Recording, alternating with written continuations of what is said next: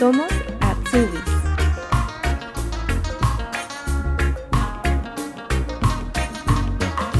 Hola, si esta es la primera vez que escuchas Somos Atsubis, te cuento que en este podcast compartimos información sobre las diversas formaciones profesionales o Ausbildung que existen en Alemania, donde personas tanto de Latinoamérica como de España que cursan alguna de estas formaciones nos cuentan sus experiencias, comparten datos y consejos. Puedes escucharnos en tu app de podcast favorita o en nuestro sitio web somosasubis.de.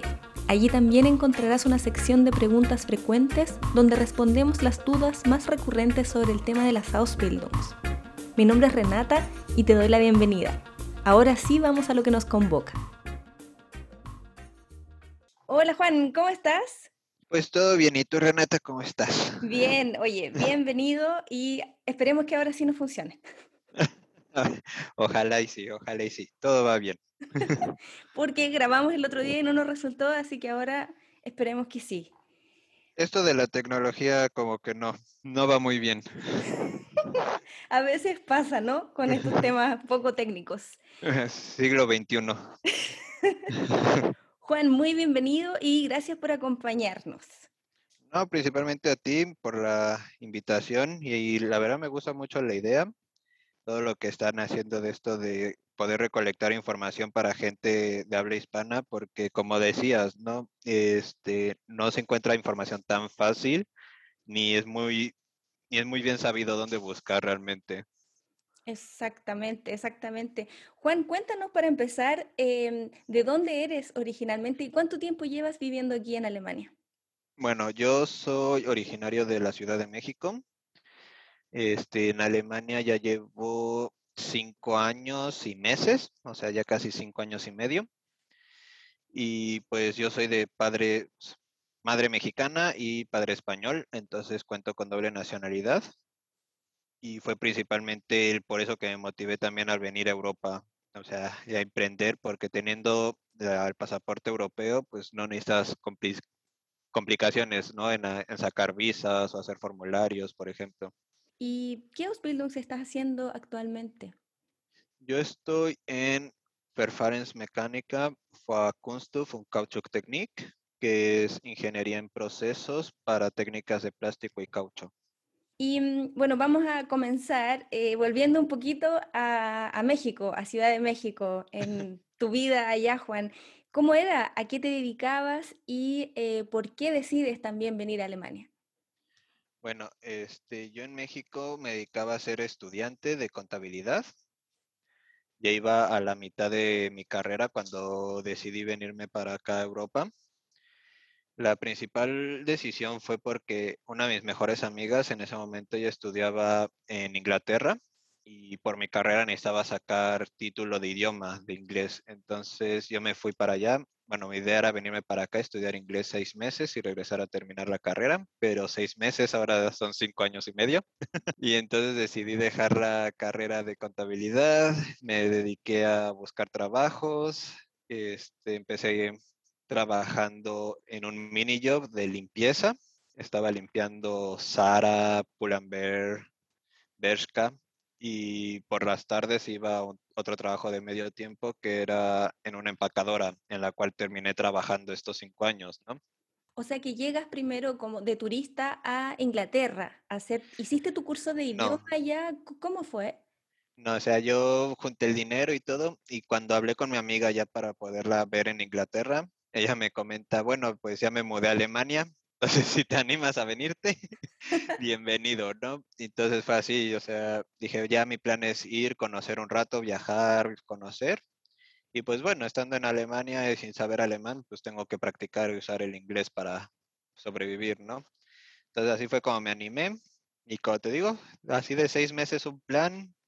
Yo creo que una semana antes de tener mi vuelo de vuelta fue cuando avisé a mi familia y a mis amigos de, ¿saben qué? Me quedo.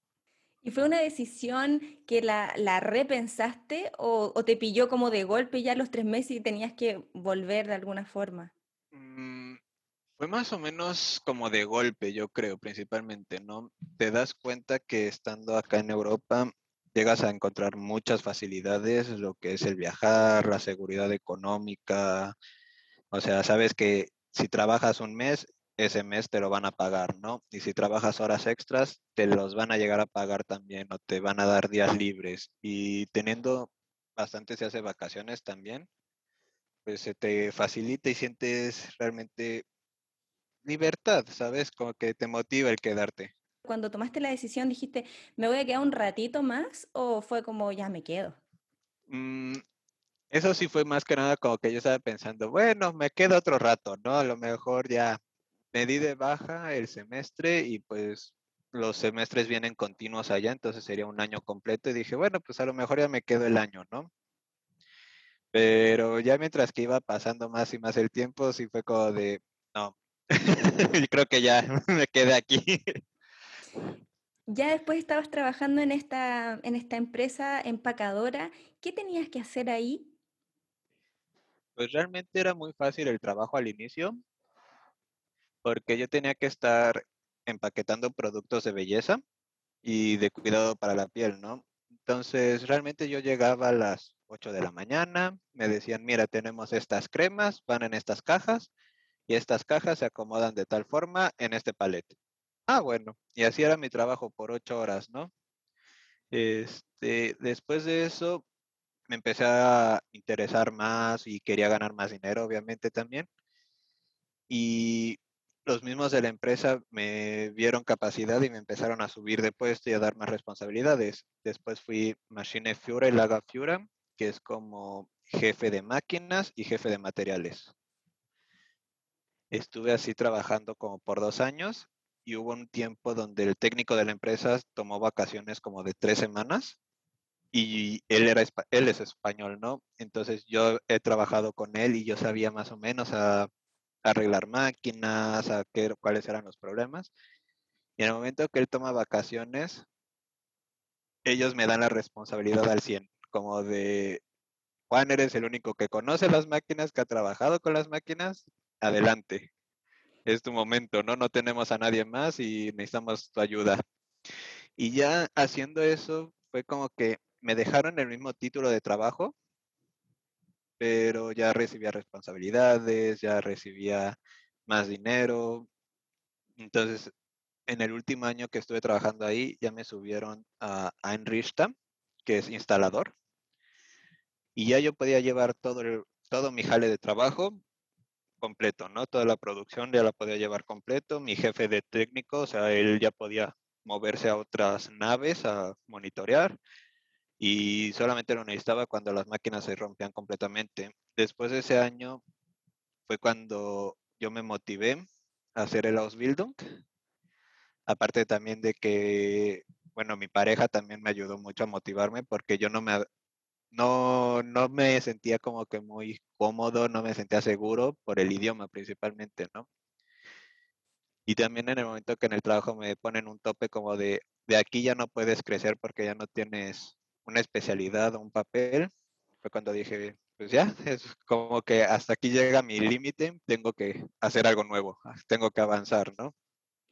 la idea de buscar el Ausbildung fue por esta necesidad que estabas teniendo dentro de la empresa o ya sabías que existían los Ausbildung? Sí, yo ya tenía conocimiento de los Ausbildungs, ya me habían contado bastantes compañeros y amigos de hacer uno, pero yo no me motivaba porque me sentía como una zona muy de confort, ¿sabes? Ya ganaba bien mi dinero, vivía solo, me podía pagar algunos viajes y todo. Y fue más que nada eso, como que mi novia el darse cuenta que realmente tengo la capacidad de, estudiar, ¿no? De hacer algo en Alemania y en alemán. Y también de que ver en el trabajo que como Ausländer o como extranjero, lo máximo que puedes llegar a crecer es como que a un nivel por no tener el título, fue cuando realmente abrí los ojos y dije, pues sí, o sea, realmente un papel puede abrirte las puertas en cualquier lado, ¿no? sea en Europa, en Asia, en Latinoamérica, lo que sea. Y ya fue más que nada ahí como que me, empecé a meter más en el mundo de a buscar a Ausbildung, de qué se trata, cómo van y cosas así. Estuve así todo, todo un año buscando más o menos. ¿Y cómo fue eso también el proceso de, de tener que elegir, no? Porque hay muchas opciones y creo que muchas más en el área en que tú trabajas, ¿no? De la ingeniería o de la mecánica. Sí, fue realmente difícil, ¿no? Porque lo primero que tienes que pensar es qué te gusta. Tienes que pensar qué te gusta y en eso te tienes que pensar en esto me voy a dedicar, este, esto voy a hacer y si no te gusta, pues ¿para qué lo haces? Entonces, te digo, yo mi jefe de técnicos, él era eléctrico, electricista, tenía otro jefe que era mecatrónica y otro jefe que era de mecánica industrial. Entonces, yo de eléctrico, eso sí no me metería. Respeto mucho la luz. este, y me llamó mucho la atención lo que fue mecatrónica, que es el poder trabajar con las computadoras, hacer diseños de máquinas y más aparte poderlas arreglar, ¿no? Tienes el conocimiento general desde eléctrico, desde mecánico y todo eso.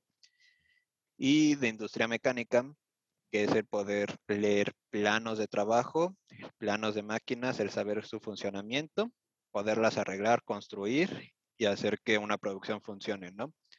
Entonces fue más que nada esos dos rumbos donde yo me dirigí a buscar mi Ausbildung pero no, no llegué a ninguna de las dos y se me abrió esta puerta de Perparens Mecánica. ¿Y por qué no, no llegaste a puerto en esas dos primeras opciones que tenías? ¿Qué fue lo que te dificultó o no te permitió llegar allá? Sí las busqué y este, yo busqué principalmente en empresas grandes, ¿no? En empresas que realmente me llamaban mucho la atención trabajar. Desde BMW, Mercedes, Siemens, o sea, empresas realmente grandes. Y yo creo que lo que no me dejó llegar a esos puntos, como que en estas empresas grandes, fue, yo creo que el idioma, por un lado, y también porque son conocimientos muy técnicos. O sea, yo estudié área 3, o sea, todo lo que fue sociales, todo lo que fue leyes, y en los exámenes como que te llegan a hacer algunas empresas porque hacen exámenes como de colocación, de saber tu nivel de, pues sí, o sea, tu nivel como de conocimiento matemático, físico. Yo creo que ahí fue más o menos como en el área que llegué a fallar, ¿no? Como no tenía esos conocimientos y más aparte cinco años sin haber estudiado, sí fue como que lo que se me complicó, ¿no? Y con respecto al idioma alemán, ¿tú eh, habías tomado algún curso? Porque el objetivo en un principio era aprender inglés, pero en paralelo, ¿cómo iba, mm, cómo fuiste aprendiendo el alemán? El alemán yo lo aprendí por necesidad. Este, yo llegué a esta empresa de empacadora sin saber alemán realmente y pues ahora sí que por necesidad de estar escuchando lo que ellos me pedían de que tenía que hacer las órdenes de trabajo, de ahí fue como que fui agarrando palabritas y, ah, bueno, tal cosa significa esto, esto tengo que hacer el otro. Y así lo fui aprendiendo, ¿no? Ya después, pues, de estar como que tratando de convivir con la gente de la calle, con gente que habla alemán y cosas por el estilo, de estar escuchando y repitiendo, ¿no? O sea, ver un letrero en la calle y decir, ah, bueno, este letrero significa no estacionarse. Ya entiendo que esta palabra significa no estacionarse y ya era como me lo iba aprendiendo. Pero sí fui aprendiendo más que nada por necesidad. Y pues al final tomé un curso como de, no curso, fue como un examen de, de conocimiento alemán en la Volkshochschule, el cual vas, presentas el examen, te dura como una hora, hora y media, más o menos. Es solamente escrito y te dicen como qué nivel de alemán estás. Entonces, si yo tomé ese, estaba como en un B1 y sí me ofrecían el tomar curso del B2, pero fue durante que ya está en la búsqueda del Ausbildung, entonces no, no lo tomé. Y bueno, hablemos un poco cómo se abre esta posibilidad de entrar al, al Ausbildung que estás ahora, en la ingeniería en procesos. ¿Cómo, cómo lo encontraste? Ah, bueno, pues yo en esta empresa yo mandé mi solicitud igual como mecatrónica y como industria mecánica, ¿no? Este, la empresa me responde diciéndome que no estoy como que al nivel por mi currículum, por este, por mi examen de, de conocimiento, como que no estoy al nivel de poder ingresar a mecatrónica pero que la empresa ve mis conocimientos y ve mi currículum como una posibilidad a llevar a cabo este, este estudio ¿no? de ingeniería en procesos, ya que yo había trabajado como en cinco años, ¿no? Como, como mecánico en, en producción y más aparte por tener conocimientos del área social.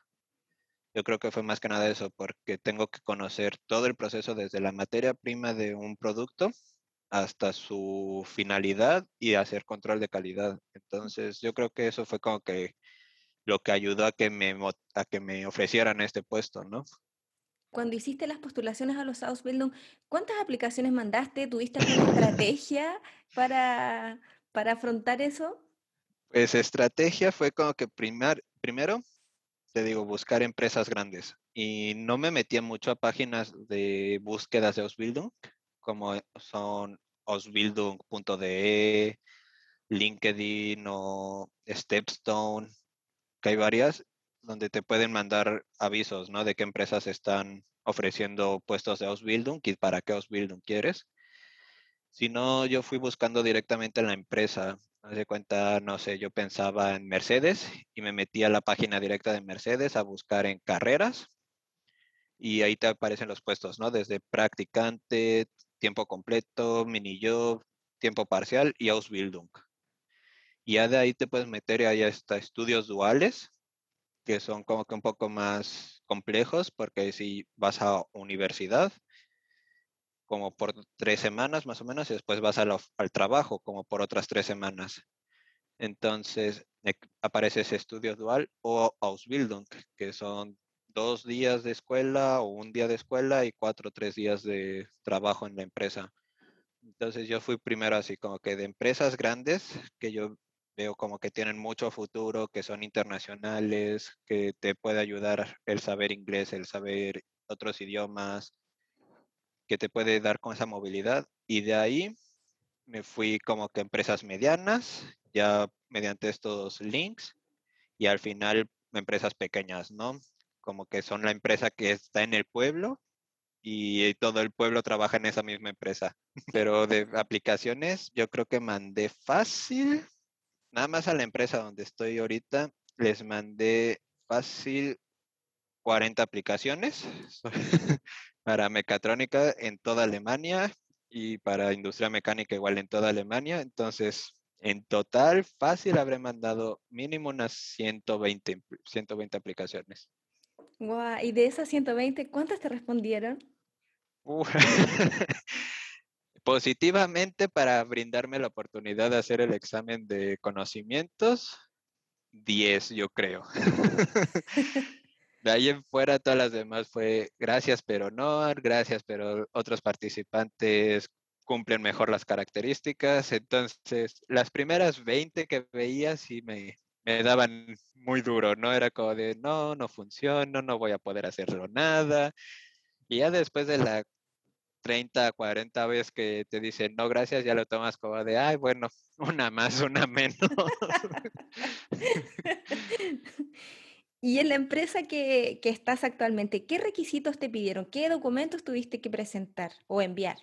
Me pedían, hace cuenta, yo por ser europeo, pues me pedían nada más mi pasaporte, pero te decían que si no eres de la Unión Europea tendrías que presentar o demostrar que podías hacer este requerimiento de visa.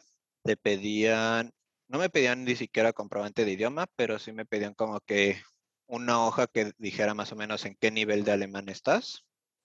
Este, que no fuera tan oficial, ¿sabes? Como de una escuela de idiomas, haces un examen de, de presentación de conocimiento y ya con eso era más que suficiente. Este, mis papeles de preparatoria y de universidad, si tenía, porque aquí te piden como que tu habitúa. Entonces, el habitúa en Latinoamérica se considera cuando ya llevas dos años de universidad. Entonces, ya con dos años de universidad te cuenta como una habitúa y de hecho puedes estudiar en una universidad aquí. Ya eso te da pase como para un estudio en la universidad. Me pedían eso, obviamente originales, traducidos y certificados.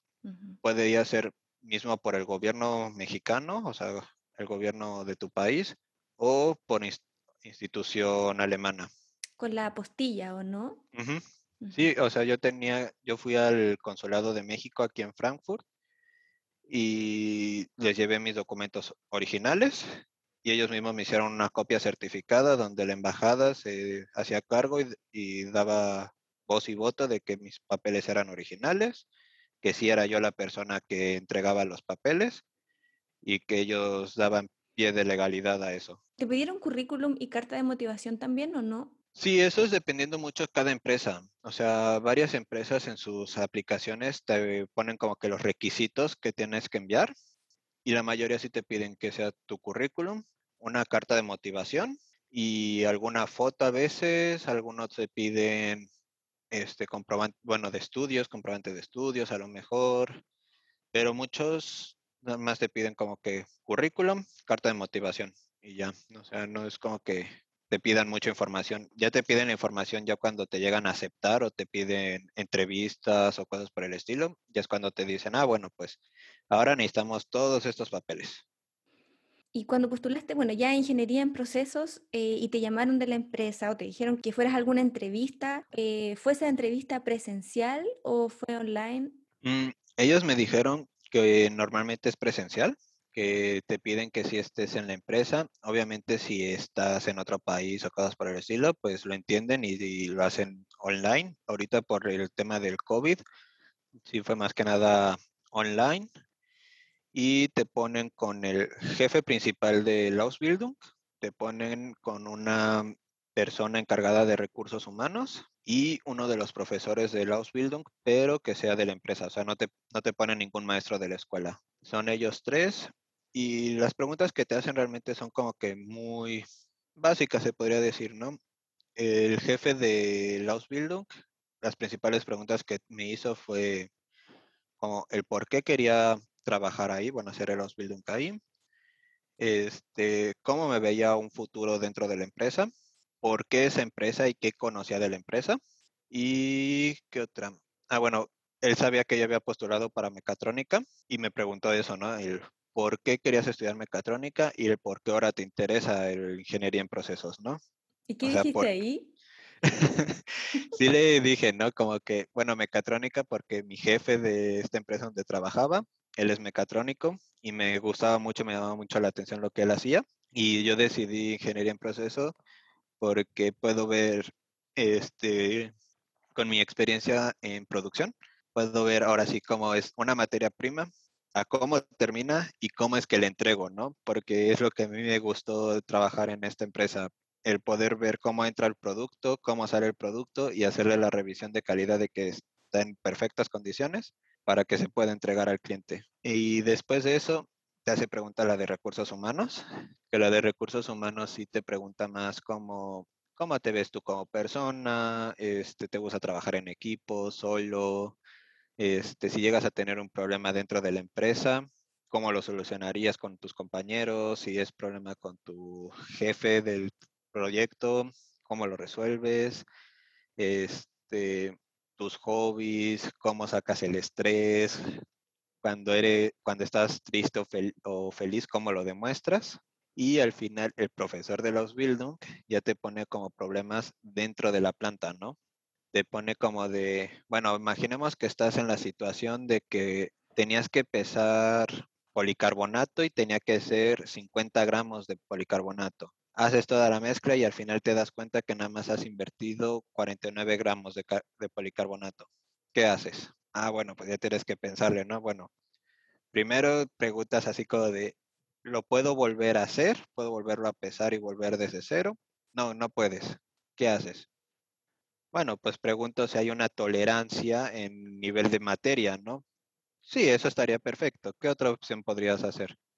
Ah, bueno, pues aceptar mi error, hablar con mi profesor y preguntarle a él directamente si qué solución me recomendaría o hablar con mis compañeros y a ver si ellos conocen otra solución, ¿no?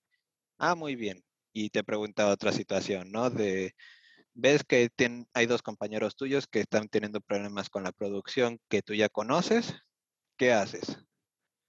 Les vas, les enseñas, vas, lo haces tú solo, este, te acercas a preguntar, esperas a que ellos se acerquen a ti. O sea, temas así como que qué podría pasar ya dentro del trabajo, ¿no? Del área laboral. ¿Crees que te sirvió la experiencia que tenías trabajando eh, anteriormente como para poder resolver esas preguntas? Porque uno puede preparar la entrevista, pero por ejemplo en estas preguntas de casos, igual es un poco imprevisto, uno no sabe lo que te van a preguntar. Sí, yo creo que es más que nada el tener experiencia laboral en general, ¿no? O sea, si has trabajado ya y has estado como que trabajos en equipo, trabajo solo, hacia que sea la universidad también, ¿no? El que ya sepas cómo trabajar con gente, cómo trabajas tú como persona bajo tus estrés y tus emociones, yo creo que es lo que te puede ayudar. Más que nada es tener ese conocimiento previo, ¿no? De haber ya estado en un ambiente laboral. Y después de esa entrevista, eh, ¿te invitaron a un día como de mm, de inducción o para que vieras cómo fue, cómo es el trabajo en sí, o entraste de una ya al trabajo escuela? No me lo ofrecieron. Sé que hay varias empresas donde te lo ofrecen, pero también hay varias otras donde ellos pueden esperar a que tú lo pidas, ¿no? Yo aquí no me lo ofrecieron, no lo pedí, más que nada porque yo vivía en una ciudad al oeste y donde estoy ahora es Hannover, que me queda hasta el norte, ¿no? Entonces yo tampoco lo pedí porque dije, bueno, yo sigo en mi empresa, no puedo pedirme como que días libres así de un día para otro. Y también sería un mucho gasto de dinero el pagarme mi tren hasta allá, a trabajar, quedarme en un hotel, un Airbnb y regresar al otro día y regresar para trabajar otra vez, me cansaría, ¿no? Entonces, si yo no lo pedí, yo sí decidí entrar de una. Tengo compañeros de Ausbildung que ellos sí fueron antes, pidieron un día de prueba. Hay otros que tomaron un curso que da la propia empresa, como que en vacaciones, para estudiantes, ¿no? Para que vayan, trabajen con materiales o cosas por el estilo y ellos se inscribieron a este curso. O sea, sí hay como que dependiendo de la persona, dependiendo de las posibilidades que haya, es lo que lo deciden. Y cuando entraste ya a las clases, ¿cómo era el ritmo de estudios? ¿Cuántos días a la semana tienes que ir al, a la escuela y cuántos días vas al trabajo? Al trabajo voy tres días, de miércoles a viernes, y al estudio a la universidad voy lunes y martes. Al trabajo son de seis y media de la mañana a tres y cuarto de la tarde. Y la escuela, los lunes, por ejemplo, no tengo las primeras dos clases, las tengo libres, este, entonces entro como a las 9.50 de la mañana y salgo igual 3, 3 y cuarto de la tarde. Y los martes entro a las 8 de la mañana y salgo a las 3 y cuarto. ¿Y cómo es tu día de trabajo? Cuéntanos, que empiezas tempranito cuando vas a, la, a, la, empresa. ¿Qué es lo que tienes que hacer? Cuéntanos como un poquito cómo es la rutina. Bueno, entras a las seis y media porque tienes que cambiarte de ropa. O sea, como vas a trabajar con maquinaria y cosas por el estilo, pues te dan tu ropa especial que es pantalones de lona, zapatos de trabajo que tienen metal para que no se te vaya a lastimar los pies, este, chamarras o suéteres igual que son contra incendios y que son de lona. Entonces tú entras y lo primero que haces es cambiarte de ropa, que también esa ropa no te la podrías llevar. Hay algunos que sí lo hacen, pero no deberías porque se supone que se contamina, ¿no? Este, te cambias, entras, a, entras directo al taller, esperas a que entren los profesores por todo el grupo y ya los profesores, ahorita ya tenemos nuestra división, ¿no? Pero antes entrabas y a los profesores te decían, bueno, estas nueve personas se van con nosotros, se van con el profesor Méndez y se van estas otras diez personas con el señor John.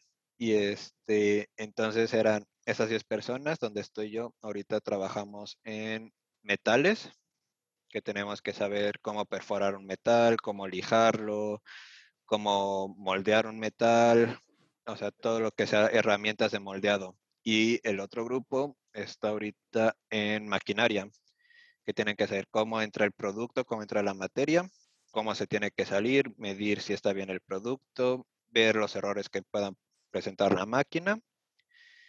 Y entonces así estamos ahorita en estos dos grupos. Así que tú entras, ya sabes a dónde te tienes que dirigir. Entonces ya vas a tu área de trabajo y los profesores van, te entregan los papeles de planes de trabajo, lo que hay que hacer ese día. Tú los empiezas a leer. Primero te dejan solo, ¿no? Completamente. los empiezas a ver, lo que vas entendiendo lo vas haciendo y ya hay un punto en cualquier plan de trabajo que ninguno de los compañeros entiende cómo se hace, ¿no? Entonces en el momento es cuando van y le preguntan al profesor, oiga, ya nos atoramos, ya no sabemos qué hacer. Hasta ese momento ya llega el profesor y nos explica, ¿no? Pero por el momento siempre nos dejan solos de ver hasta dónde podemos avanzar para saber nuestros conocimientos, cómo trabajamos en equipo.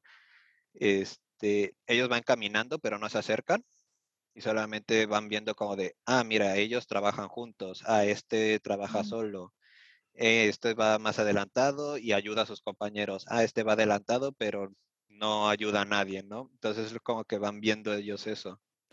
Ha sido complicado eso porque de alguna forma te pasan instrucciones y tienes que entender lo que está diciendo ahí y aplicarlo prácticamente de forma inmediata. ¿Cómo lo has hecho con el, con el idioma?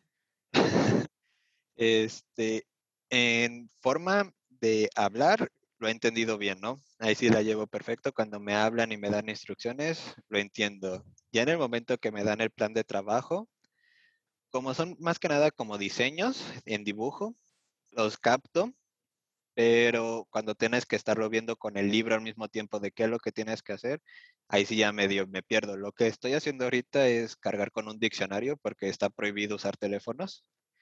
Entonces cargo con mi diccionario de alemán-español y hay veces que sí me pongo a ver, ahí a buscar palabras, escribir. Obviamente me atraso un poco, pero pues vale la pena entenderlo, ¿no? Y cuando veo que sí me estoy atrasando mucho o que es algo fácil, o sea, sé que es algo fácil porque todo lo están haciendo enseguida y yo estoy como de, ¿qué pasa?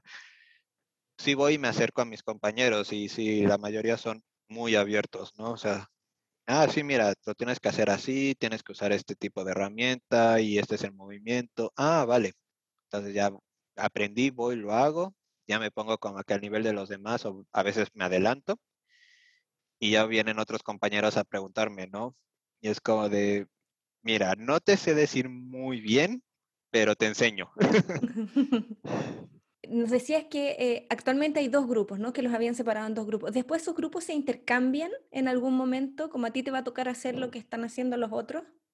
Sí, sí, ahorita, por ejemplo, yo voy a estar trabajando ahorita en esto de los metales hasta mediados de octubre, o sea, me queda todavía unas dos semanas en donde estoy.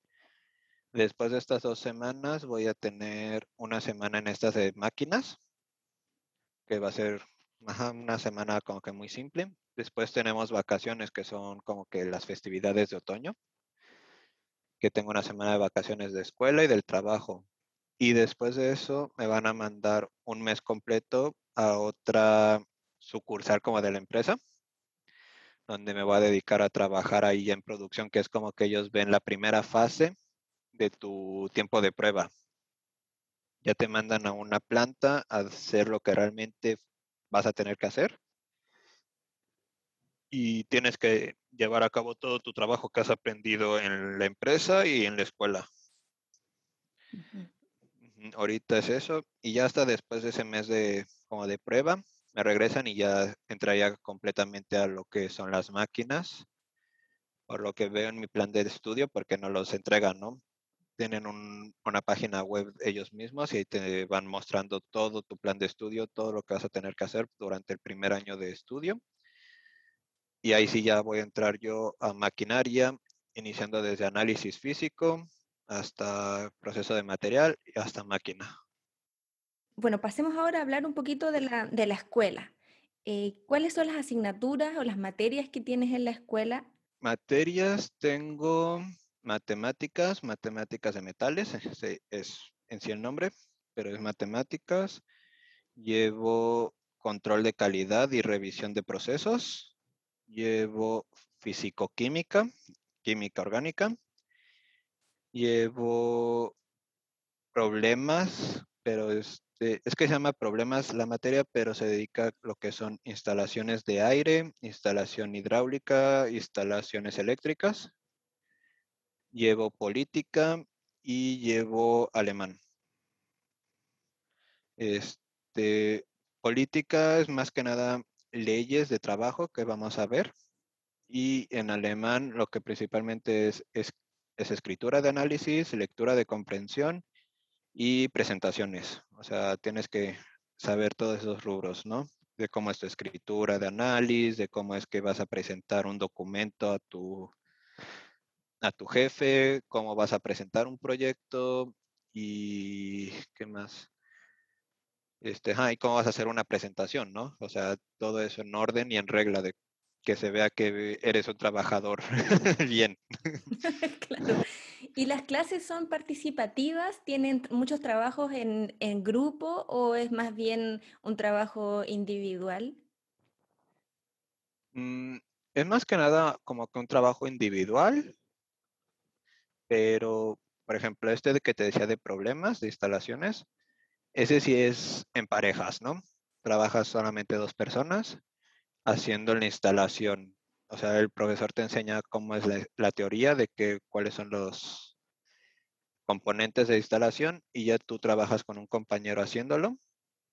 Y las demás clases son como que participaciones dentro de la clase, de comentarios, de qué es lo que opinan, la información que ellos tienen, cosas por el estilo, pero realmente el trabajo es individual. O sea, tú tienes que llevar tus apuntes, Solamente en alemán, ahí sí nos van a poner trabajos en equipo que va a ser para escribir análisis, escribir proyectos, hacer presentaciones, eso sí, pero de ahí en fuera todos son como que individuales. Y en cuanto a los exámenes, ¿tienes pruebas constantemente o exámenes como a fin de semestre? Este, exámenes estoy teniendo en la empresa, nos hacen exámenes de conocimiento matemático, nos hacen uno cada semana, ¿no? Como para ver en qué nivel están todos y como que en qué se tienen que enfocar los profesores como para ayudarnos, ¿no? Este, y exámenes en la escuela, este, voy a tener exámenes durante el semestre, que son como exámenes también de conocimiento. Por ejemplo, el martes ahorita presento uno de instalación, que va a ser primero teórico y a la siguiente semana va a ser examen práctico, ¿no? Ahí sí no va a ser de parejas, ahí sí cada quien entra va a hacer su instalación y el profesor revisa a ver quién sí estuvo bien, quién no, y ver si el profesor puede avanzar al siguiente nivel de instalaciones o todavía tiene que reforzar un poco la instalación que estamos haciendo ahorita. Uh, suerte con eso. Gracias. ¿Y, ¿Y, cómo pasa, por ejemplo, si una persona va en ese examen y, y, hace la práctica teórica, por ejemplo, y le va bien, y en la parte práctica no tan bien, ¿les promedian ahí la nota o te, te pueden reprobar si te va mal? ¿Cómo es el nivel de exigencia? Pues por lo que nos explicó el profesor, por ejemplo, cuando es así que llevas teórico y práctico al mismo tiempo, sí promedian ambos, ¿no?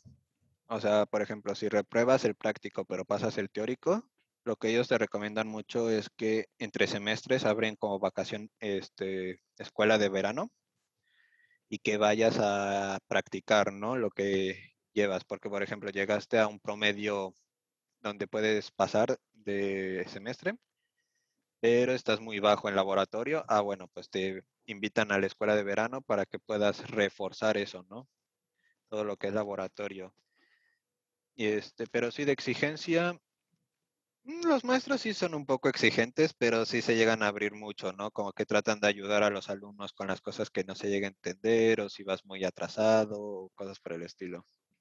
Y en estas pruebas de conocimiento de matemáticas que te hacen en la empresa, ¿qué, son los, qué es lo que te evalúan?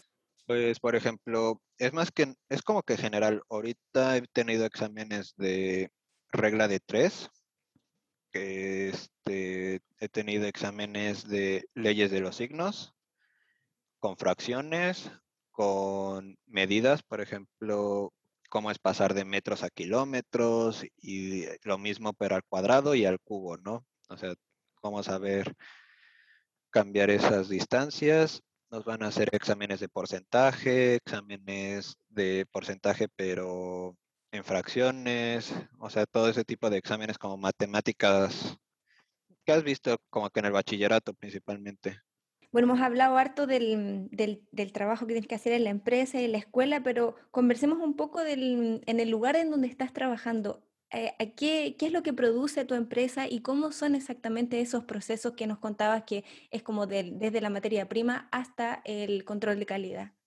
Bueno, mi empresa se dedica principalmente a hacer neumáticos y piezas de plástico para coches, ¿no?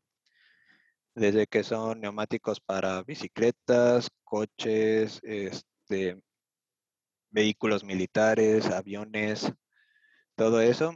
Y se dedica también a hacer plástico para motor, o sea, como que cajas de batería, cajas de, de gasolina, mangueras, este, las cajas negras de los aviones, por ejemplo, también, cosas por el estilo. Entonces esas son como que sus dos áreas fuertes principalmente, ¿no? Todo lo que sea de movilidad es lo que hacen. Entonces, plástico y caucho, así se, se divide. Ajá. Y en el área de, mm, de, plástico, pues, no sé si nos puedes detallar un poco, o en el caucho, cómo, cómo van esos procesos, por dónde pasan, qué son las, cuáles son las maquinarias. Ah, bueno, por ejemplo, en plástico, pues te enseñan de qué tipo de calidad hay de plásticos, cómo crear el plástico, por ejemplo, duro para una caja de baterías para que no se pueda disolver con el ácido de la batería, qué componentes químicos con qué lo tienes que mezclar para que se pueda hacer.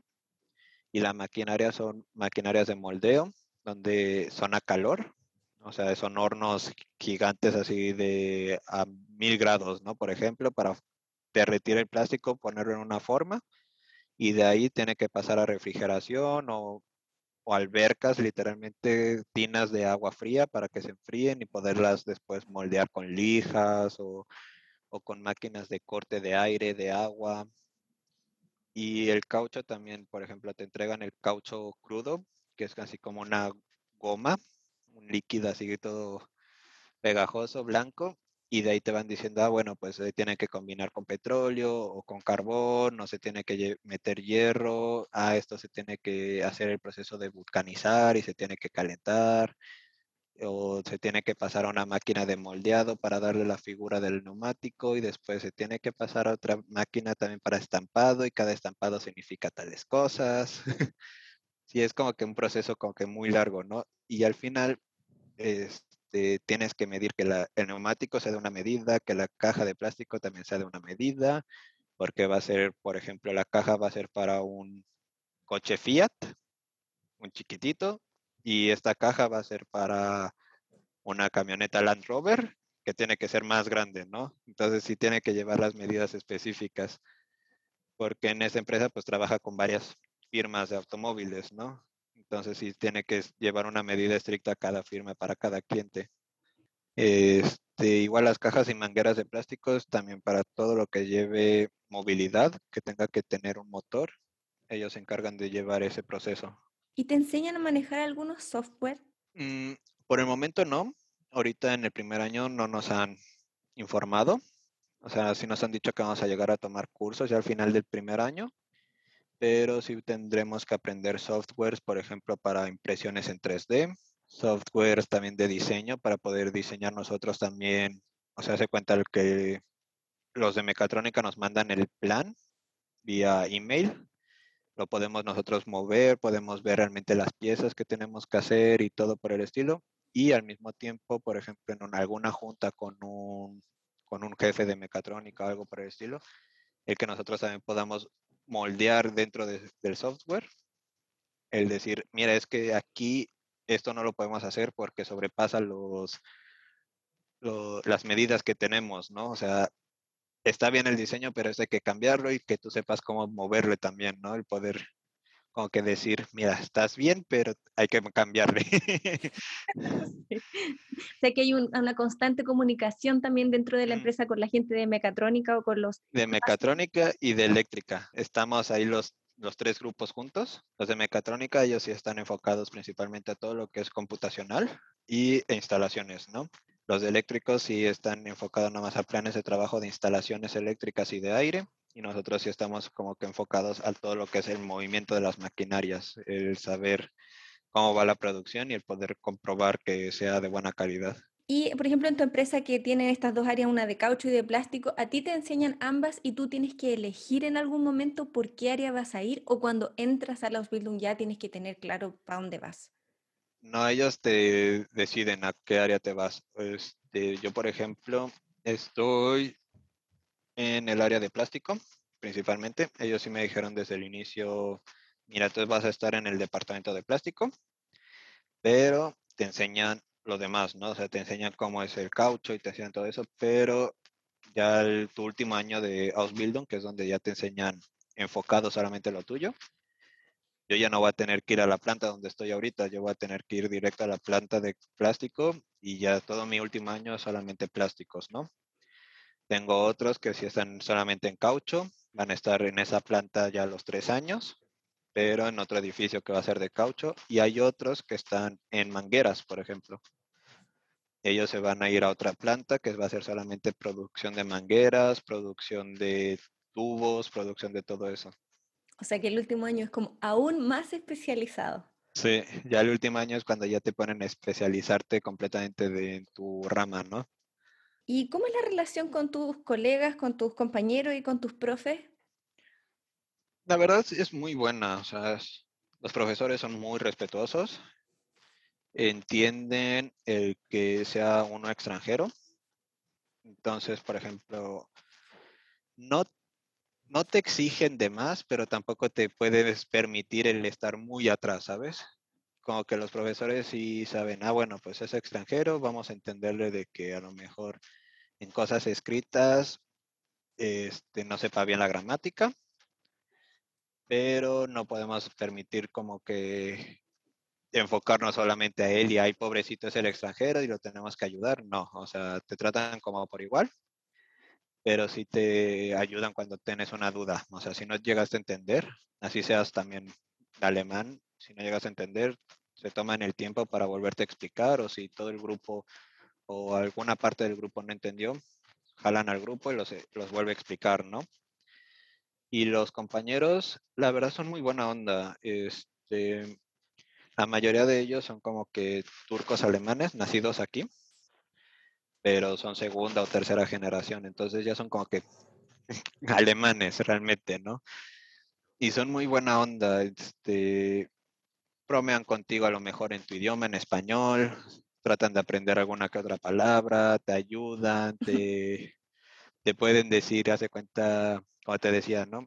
Este, vas con uno y le dices, es que no entendí, ah, bueno, pues mira, lo tienes que hacer así y te, te lo enseña, en lugar de decirte solamente la palabra, Ah, te lo enseña cómo lo tienes que hacer, ¿no?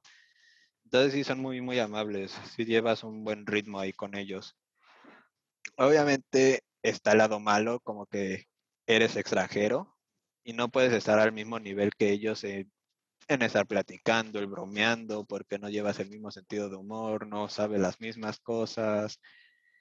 Este, igual con los profesores, hay veces que están los profesores y los alumnos y están bromeando y tú ni te enteras, ¿no? O lo escuchas y es como de, pero no dio risa, o sea, no sé por qué se ríen. Entonces, sí tienes ese lado malo, ¿no? Donde sí te llegas a sentir un poco inferior, pero mientras que tú te sientas positivo y realmente sientas que estás en un lugar donde vas a crecer, de te tendría que importar lo demás, ¿no? Mm, ¿Y cómo llevas esos momentos difíciles? ¿Cómo te, te das ánimo? Porque igual me imagino que hay días que son más, más bajos que otros. Pues sí, o sea, sí llegas a tener algunos días donde te vas, te van peor porque a lo mejor te atrasaste mucho en el proceso o sentiste que no aprendiste nada, no entendiste nada, o puede ser hasta psicológico de que extrañas a la familia, los amigos, tu país. Entonces, realmente yo lo que hago es respirar, gracias a Dios, bueno, tengo a mi novia, que ella me apoya mucho, pero sí, o sea, yo creo que es más que nada eso, el mentalizarte, el que ya lograste llegar hasta acá, ahora mantente, ¿no? Tienes que sacar tienes que sacar el estudio, tienes que demostrar que aunque seas extranjero, puedes hacerlo y puedes estar al nivel de los otros, o sea, puedes ser más que ellos porque tú aprendiste el idioma, tú trabajaste por tu visa, estás trabajando para el dinero, estás dejando todo atrás, mientras que ellos están en una zona cómoda, que están con su familia, están con sus amigos, están en su ciudad. O sea, realmente te tienes que pensar que a comparación de ellos, has hecho más cosas tú, ¿no? Para estar en esa posición. Entonces yo creo que eso es como que la forma en que yo pienso. O sea, si ellos están aquí en su zona de confort y yo pude lograrlo sin saber el idioma, que no me importe, ¿no? y evaluando un poco la experiencia de las Bildung, de las clases y todo, ¿qué aspectos negativos podrías, como que has identificado que no te gustan mucho? Ah, por ejemplo, yo de un inicio puedo decir que no nos dan café. ah, bueno, este, es que sí todo tiene positivo, pero lo negativo yo creo que de las empresas es que si no, o sea, que seas estudiante, te ven menos, ¿sabes? O sea, eso es en general. O sea, porque tú vas entrando a la empresa y saben que eres estudiante y te ven como que, ay, el resto, ¿no? Ay, los tuvimos que aceptar. Este, sí, todos, todos, no importa que tú seas un estudiante alemán, que seas estudiante lo que sea, todos los que trabajan en la empresa te van a ver para abajo, ¿no? Me la subí. Ajá, es el que va a sacar las copias. este, eso, por ejemplo, también la empresa te da pausas, ¿no? Para comer y todo eso, te da muchas pausas, eso está bueno, pero no te, es lo que te decía, no te dan como que café, que todas las empresas, todas las oficinas te dan mínimo café o agua para que puedas estar ahí. Este, no hay tampoco como que una ayuda a los Atsubis, ¿no? O sea, tú estás ganando 800 euros al mes a lo mejor, un poco menos, y tú vas a la cantina del lugar y te cobran, no sé, una comida completa en 15 euros. Y es como de... Eh, se me está yendo mi sueldo aquí, entonces, pues no como, traigo comida de la casa, ¿no? También, pues, hay varias empresas donde te, te llegan a ayudar en pagarte tu transporte y aquí no, o sea, tú tienes que pagar tu transporte cada mes y si eres menor de tal edad, pues bueno, no te sale barato porque la ciudad te deja tu transporte del mes en 15 euros, ¿no? Pero por ejemplo, a mí que ya tengo 27 años, me cuesta 50 euros al mes. Y es como de, ¡ay! es mucho. y pues no hay forma de cómo la empresa te pueda apoyar económicamente. Entonces tienes que buscar ayudas por el Estado, ¿no? O sea, la empresa así como que se limpia las manos y es como de, bueno, pues tú quisiste estudiar aquí, pues vas, ¿no? ¿Y en tu caso puedes optar a ayudas del Estado? Sí, puedes buscar, por ejemplo, la BAB, que es la de Beruf Ausbildung bei Hilfe. Esa sí te ayuda mucho.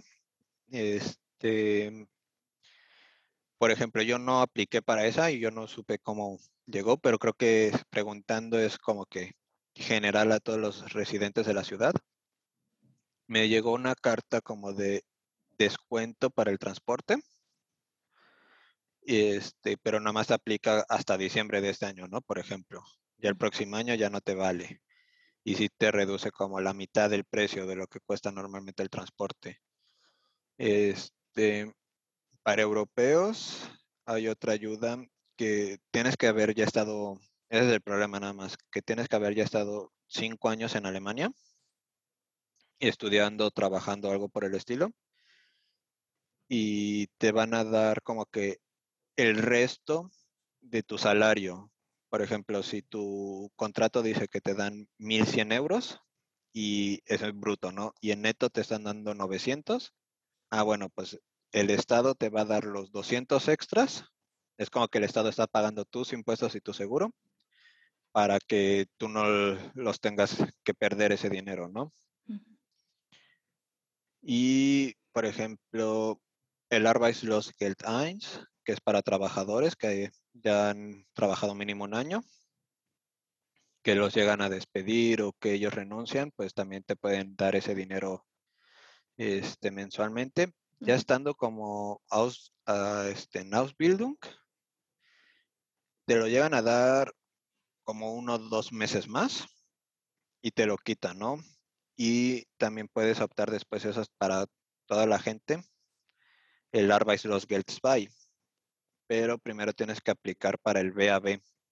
O sea, tú aplicas para el BAB, te lo niegan y después puedes pedir este Arbeitslosgeld 2 que lo que te dan es pagarte la renta de tu, de tu casa, ¿no? Pero, por ejemplo, te ponen reglas. Si vives solo o vives con roommates. Si vives solo, tu casa tiene que ser menos de 25 metros cuadrados o 30 metros cuadrados. Tienes que pagar de renta barmita, o sea, ya con todos los impuestos y todo eso, menos de 420. Y tienes que comprobar que estás estudiando o que estás trabajando y que con el dinero que ganas no te alcanza. Igual también para cuando estás con roommate, ah, bueno, pues el cuarto donde tú rentas tiene que ser menos de 15, 20 metros cuadrados. La renta ya en caliente menos de 300 euros a lo mejor. Igual que te muestres que estás estudiando y que lo que te pagan no alcanza para sustentar todos los gastos, ¿no? Ya después de eso, Starbucks los Geldspy paga tu renta.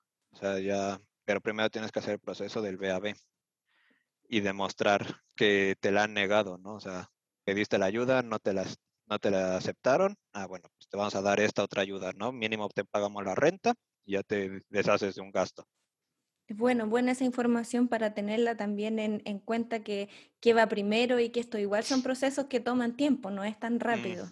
Sí, es muy cansado y después te piden bastantes papeles, luego los mandas, te dicen que no, que estuvo mal, los tienes que volver a hacer, o el proceso se tardan mucho en responder, entonces sí es con paciencia, ¿no? O sea, yo creo que desde que te aceptan en el Ausbildung, lo primero, la primera ayuda que tienes que hacer es la BAB.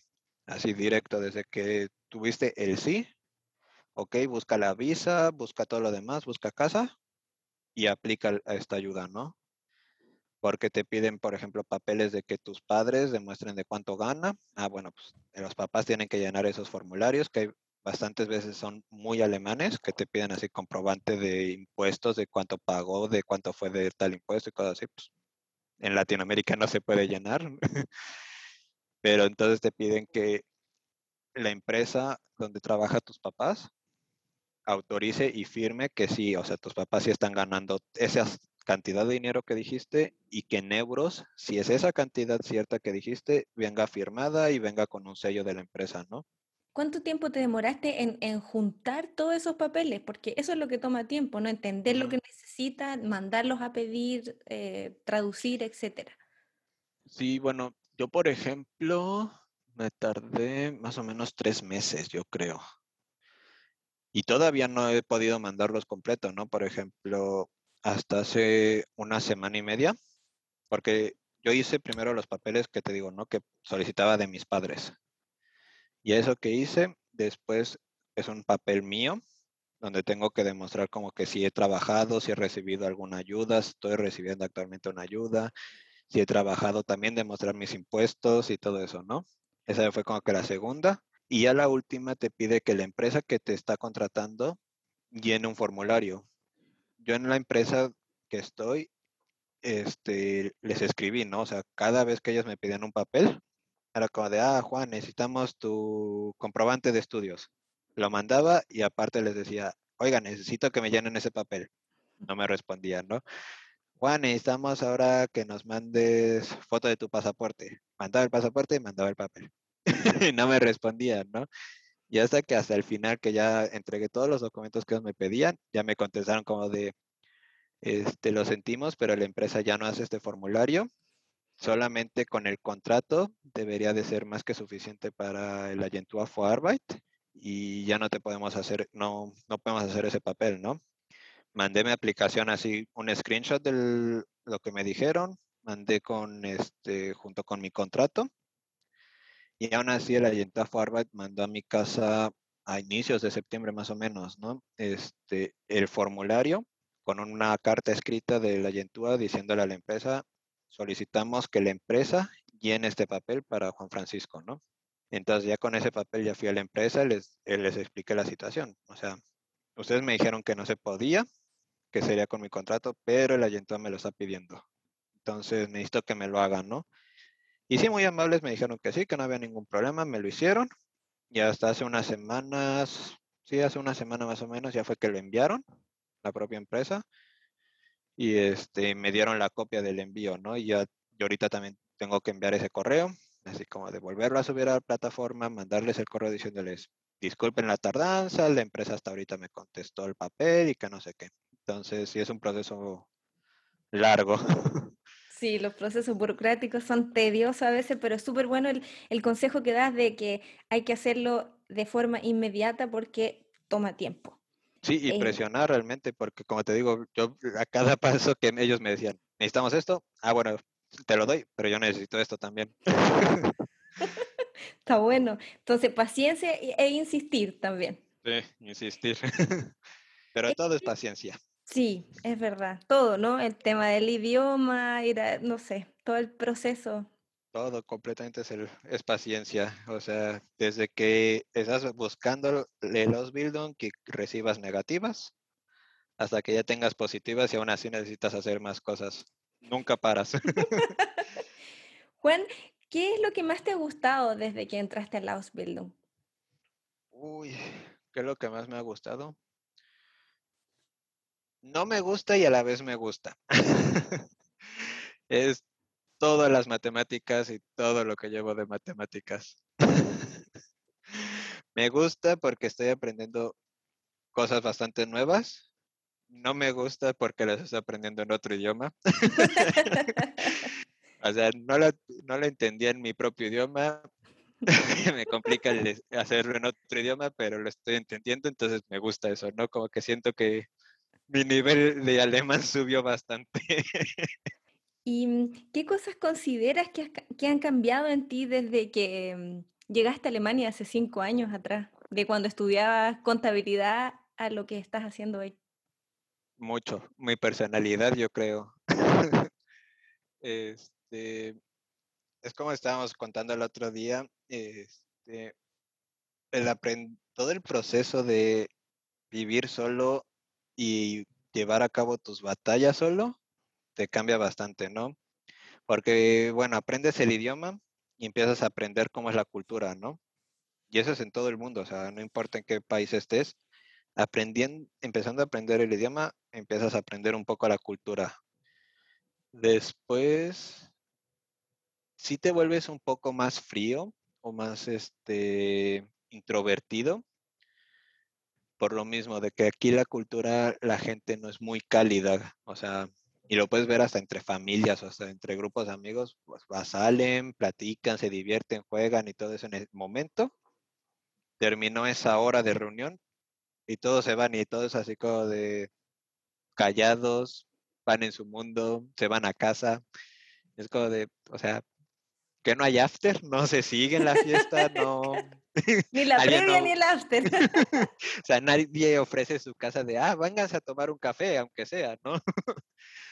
O sea, sí te vuelves más un poco introvertido. Lo que sí te ayuda mucho es que los latinos, como las cucarachas, abre, levantas una piedra y salen 20, ¿no? Los latinos vas a encontrar en todos lados y es chistoso porque como que tenemos esas medio guerritas, ¿no? En Latinoamérica de, ah, es que los argentinos son así, ah, los colombianos son esto, ah, los mexicanos tal, los chilenos son así, ¿no? Estando acá en Europa, hablas español, eres mi mejor amigo. Y, o sea, eres una persona que habla español, conoce mi cultura, eres mi hermana del alma y te voy a defender y voy a estar contigo, ¿no? Este, también lo que te hace, y es que eso es un poco triste, pero también es bueno, te hace una persona un poco más fría. O sea, como que te llegas a cerrar bastante y lo llegas a ver cuando vas de vacaciones a tu país, ¿no? Pero es lo mismo por lo que hemos vivido ya estando de este lado. Por ejemplo, a mí me tocó vivir el fallecimiento de mi abuela, por ejemplo. Y es un, y es un momento que dices, no va a volver a pasar. Y no estuve ahí y no me pude despedir. Y estando solo, pues es una batalla tú solo. O sea, porque lo puedes platicar con tus amigos que tienes ahí en tu ciudad o con tu pareja, pero aún así no recibes ese abrazo de la familia como de despedida, ¿no? O te toca vivir de que tu mejor amigo se casa y es como de, ay, no puedo ir. o sea, lo felicito a la distancia, lo abrazo a la distancia, pero no puede estar en ese momento especial, ¿no? Y eso le pasa a todos, o sea, no importa que seas latino, seas de cualquier país, o sea, estando en un país que no es el tuyo, te cambia eso, o sea, te vuelves un poco más duro porque has sufrido bastantes batallas y por tu cuenta. O sea, te ayuda mucho tener una pareja o que hayas conseguido un muy buen amigo en tu ciudad, porque te lleva a calmarte un poco los nervios, te lleva a tranquilizar, pero sí te llegas a endurecer porque al final de cuentas estás solo, ¿no? Llegas a este mundo solo y te vas solo, y más en un país que no es el tuyo, que es tan frío. Entonces sí, o sea, yo creo que eso es más que nada lo que te, sí te hace cambiar el mudarte, no importa el país donde estés, sí te hace cambiar tu personalidad, ¿no? ¿Cuándo sientes tú que, que, te has dado cuenta que realmente has cambiado? ¿Te das cuenta cuando has hablado con tu gente en México o cuando has regresado o cuando estás con los alemanes? Desde que hablas por teléfono con tu familia, con tus amigos, ¿no? O sea, desde ese momento te das cuenta y el golpe fuerte te da cuando vas allá de visita. Porque, por ejemplo, tú te fuiste de México y tenías a tu prima, la chiquita de la familia, estaba en tercero de la primaria, así empezando. Te vas, regresas y de repente ya está en la secundaria, ya tiene novio.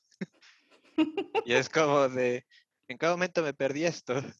Y regresas y, por ejemplo, ya no estás acostumbrado a todo el tráfico, a todo el movimiento, todo el estrés. Y es como de, ay, cállense o, ah, quiero mi espacio.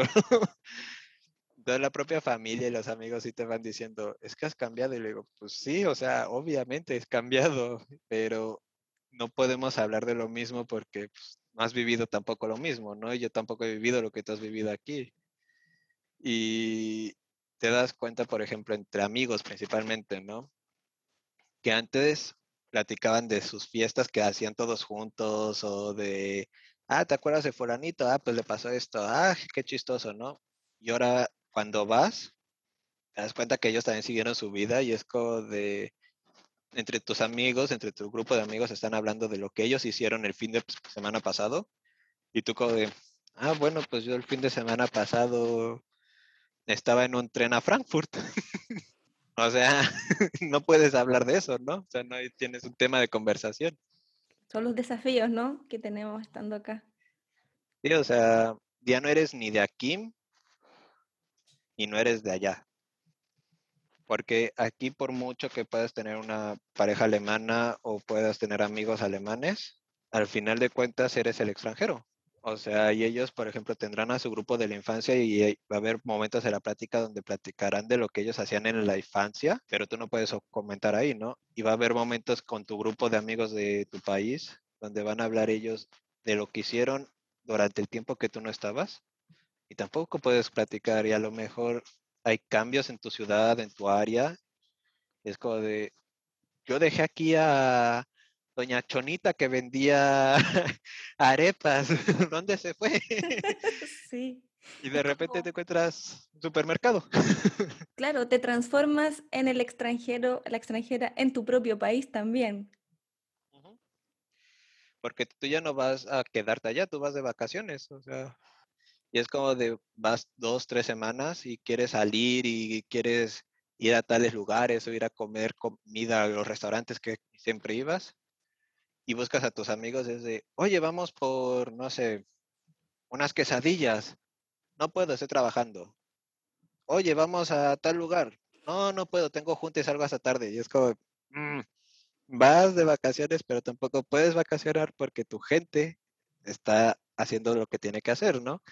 Y es como que si ellos llegan a venirte a visitar, los recibes con mucho gusto, pero también ellos tienen que aceptar que tú trabajas y a lo mejor hay veces que nosotros mismos, nomás porque nos vienen a ver, buscamos la manera de tomar vacaciones de nuestras responsabilidades para poder estar con ellos, ¿no? Y no ves como que lo mismo cuando vas, o sea, tus amigos o tu familia no puede tener su vida porque en Latinoamérica, tristemente, no dan las oportunidades de vacaciones como aquí, de libertad o el decir, bueno, trabaja desde casa y o tienes que entregar ese proyecto, no importa este, cómo lo vayas a hacer, pero lo tienes que entregar a tal día, ¿no? O sea, tú divídete tu tiempo.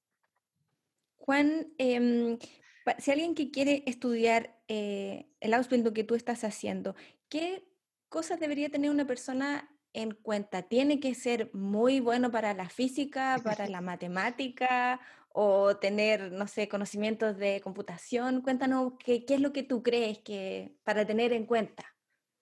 Principalmente yo creo que eso es en todos los Ausbildungs, no importa cuál, que te sientas seguro y, te, sí, o sea, principalmente seguro en el alemán. O sea, siéntete seguro de que tu nivel de alemán lo vas a lograr o que aunque se te complique, tengas bien en cuenta qué es lo que quieres estudiar, ¿no? O sea, tú realmente quieres hacer enfermería, es tu sueño, enfócate en eso, no importa el idioma, no importa nada, enfócate en eso, ¿no? Y en mi Ausbildung principalmente, no tienes que ser realmente muy buena en matemáticas o en física, pero sí le tienes que encontrar un gusto. O sea, sí te tiene que llegar a gustar eh, los retos de matemática, los retos de física y el que se te complique, pero al mismo tiempo es decir, me gusta y así repruebe el examen tres veces. A la cuarta lo voy a pasar y le voy a entender perfecto, ¿no? O sea, realmente es eso, como que el gusto a los problemas matemáticos, el gusto como que a los números.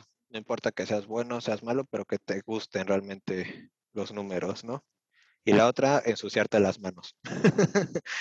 Porque vas a trabajar con máquinas, vas a trabajar con metales y vas a recibir cortadas, quemaduras, este, no sé, alguno que otro toque eléctrico, este, si tienes que gustarte ensuciarte las manos y lastimarte un poco. ¿Dónde pueden trabajar las personas que terminan este Ausbildung? ¿Cuáles son las perspectivas laborales que existen? Mm, bueno, por ejemplo, este Ausbildung, que es como de neumáticos y plástico, pues todas las empresas de neumático, ¿no? Michelin, Goodyear, Continental, este... ¿Cómo se llaman las otras?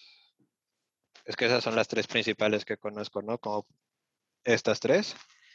Y de plásticos, realmente en todas las empresas que sean empacadoras de plástico o que se ha dedicado a ofrecerle este servicio a estas empresas.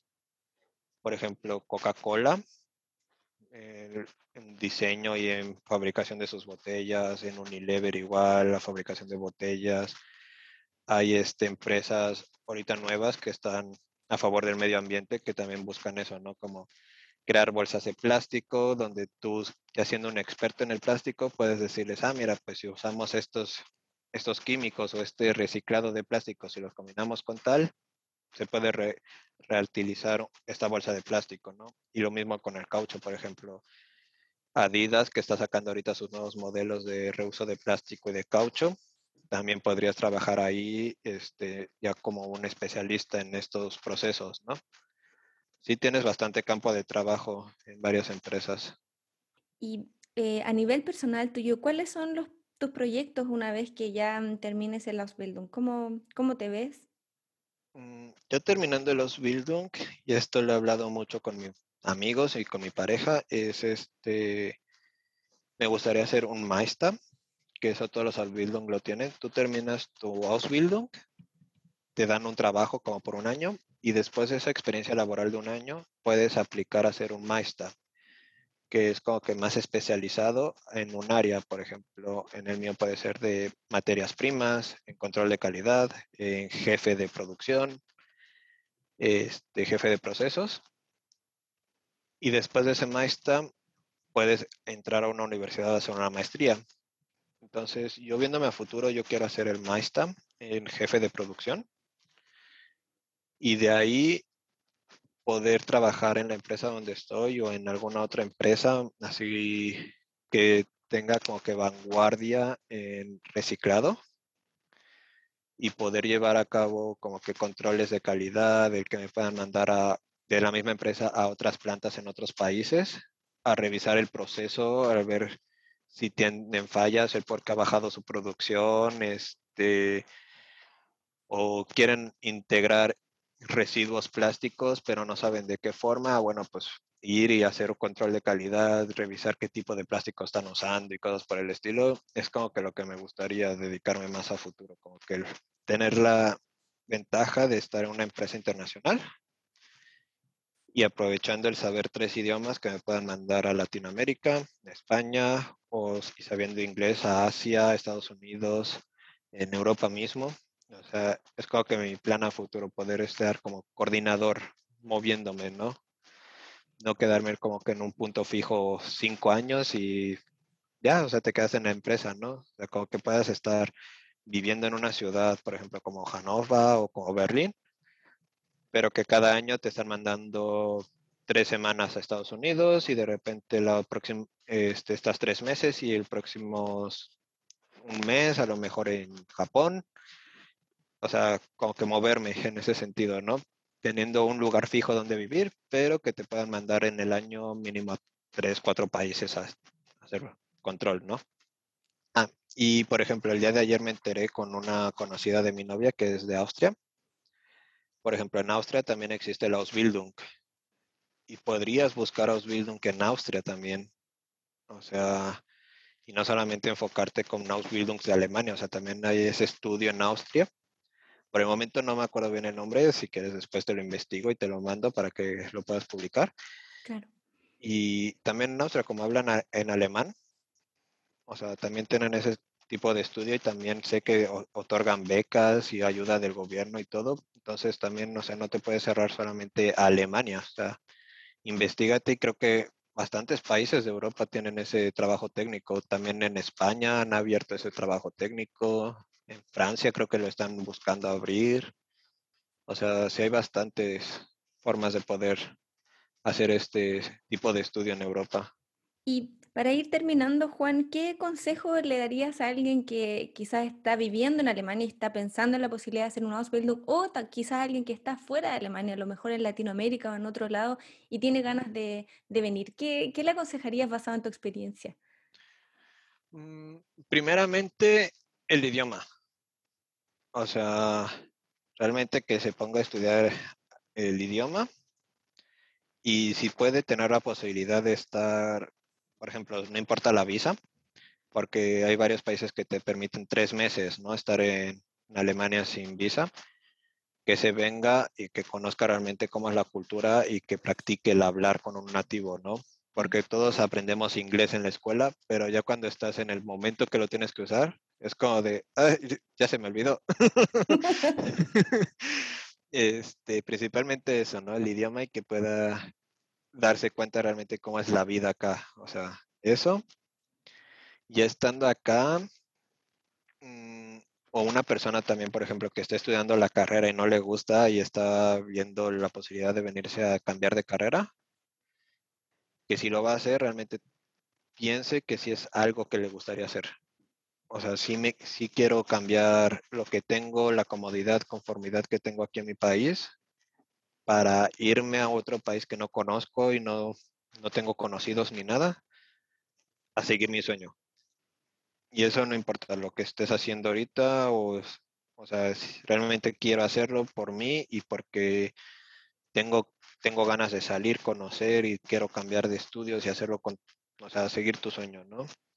Y por último, yo creo que sí sería eh, el no rendirte porque como decíamos, ¿no? Lo psicológico es lo que más te pesa. Es muy fácil venir a Europa, o sea, es tardado, pero es muy fácil venirte a Europa, pero es difícil mantenerte. No importa el país que estés, lo más complicado es mantenerte porque puedes conseguir el trabajo, puedes que ya estés trabajando, pero te sientes mal. O sea, si no estás bien psicológicamente, todo, todo se te va a arruinar, ¿no? O sea, si realmente lo difícil es mantenerte acá, mientras que tú te sientas animado y mientras que tú realmente hagas y sientas que estás haciendo algo por tu futuro y qué es lo que quieres, adelante. Sí, la parte emocional, psicológica es súper importante y yo creo que es bueno también conversarlo y si es necesario pedir ayuda. Sí, realmente sí, o sea, si hay un momento en que realmente tú lo que quieres es estar aquí, pero te sientes mal, busca ayuda profesional, ¿no? Y háblalo con tu familia y con tus amigos y que también ellos sepan en qué canal estás y que entiendan un poco tu situación, ¿no? O sea, como que tu familia tampoco tiene que ser un obstáculo, o sea, realmente tu familia está para apoyarte, que te motive y si en algún momento te sientas mal, hablarlo directamente con la familia y decirle, es que no siento su apoyo o los extraño y quiero estar allá y que tu familia te dé los ánimos de, no, vas bien y lo estás haciendo perfecto y estamos orgullosos y, o sea, siempre que te den esa positividad, ¿no? Bueno, Juan, para terminar, quisiera darte las gracias y si hay alguna persona que quiere contactarse contigo porque quiere tener más información acerca de la Ausbildung o quizás de otras cosas que quiere preguntarte, ¿cómo pueden contactarte? Sí, este, pues con mucho gusto te puedo dejar mi información de mi Instagram y este y en tu página web también si quieres, este, por correo. O sea, te puedo dar mi Instagram, mi correo y, adelante. O sea, realmente el, que necesite hablar o necesite información o que le gustaría conocer más, estoy abierto, ¿no? O sea, yo sí he vivido y sé, conozco lo que es estar solo. o sea, conozco también esa parte. También hay personas a lo mejor que ya están estudiando y también se están sintiendo negativamente. O sea, no hay nada mejor que, aunque estemos a la distancia, tener una persona con la cual puedas hablar, ¿no? O sea, ahorita con la pandemia emprendimos que aunque estemos e, encerrados, no estamos solos. Entonces, por videollamada, por mensajes, ah, bueno, pues vamos a conectarnos, tú te tomas tu cerveza, yo me tomo mi agua y platicamos. Así que ya saben, aquí pueden eh, contactar a Juan. Vamos a dejar toda esa información, tu Instagram, el correo, en las notas del podcast y también esto está, el episodio va a estar publicado en la, en la página web. Así que ahí pueden encontrar para que, para que se acerquen a ti si así lo desean. Sí, claro. Eh, oye, Juan, de nuevo, muchas gracias por tu tiempo, por el doble tiempo. Eh, y por compartir toda tu experiencia, toda la información y te deseo mucha, mucha suerte en todo lo que viene. muchísimas gracias Renate y la verdad, como te lo dije al inicio, me encantó esta idea que traes, el, realizar este podcast y el poder enseñar a las personas que no es imposible, ¿no? Que es difícil, pero no es imposible y que información puedes encontrar bastante, pero solamente hay que saber buscar y que mejor con una persona que ya lo haya hecho, ¿no? Así es. Así que gracias de nuevo por responder al mensaje y por tu paciencia también. a ti, qué lástima que no ha funcionado las primeras veces, pero esperemos que ahora sí. Así me voy, cruzando los dedos. ya, Juan, un abrazo, que tengas buen fin de semana. Gracias, igualmente. Bye. Si te gusta nuestro contenido, ayúdanos a compartirlo para poder llegar con esta información a más personas. Puedes seguirnos en el Instagram Somos Azubis si quieres más información, puedes entrar al sitio web somosasubis.de. Gracias por escuchar.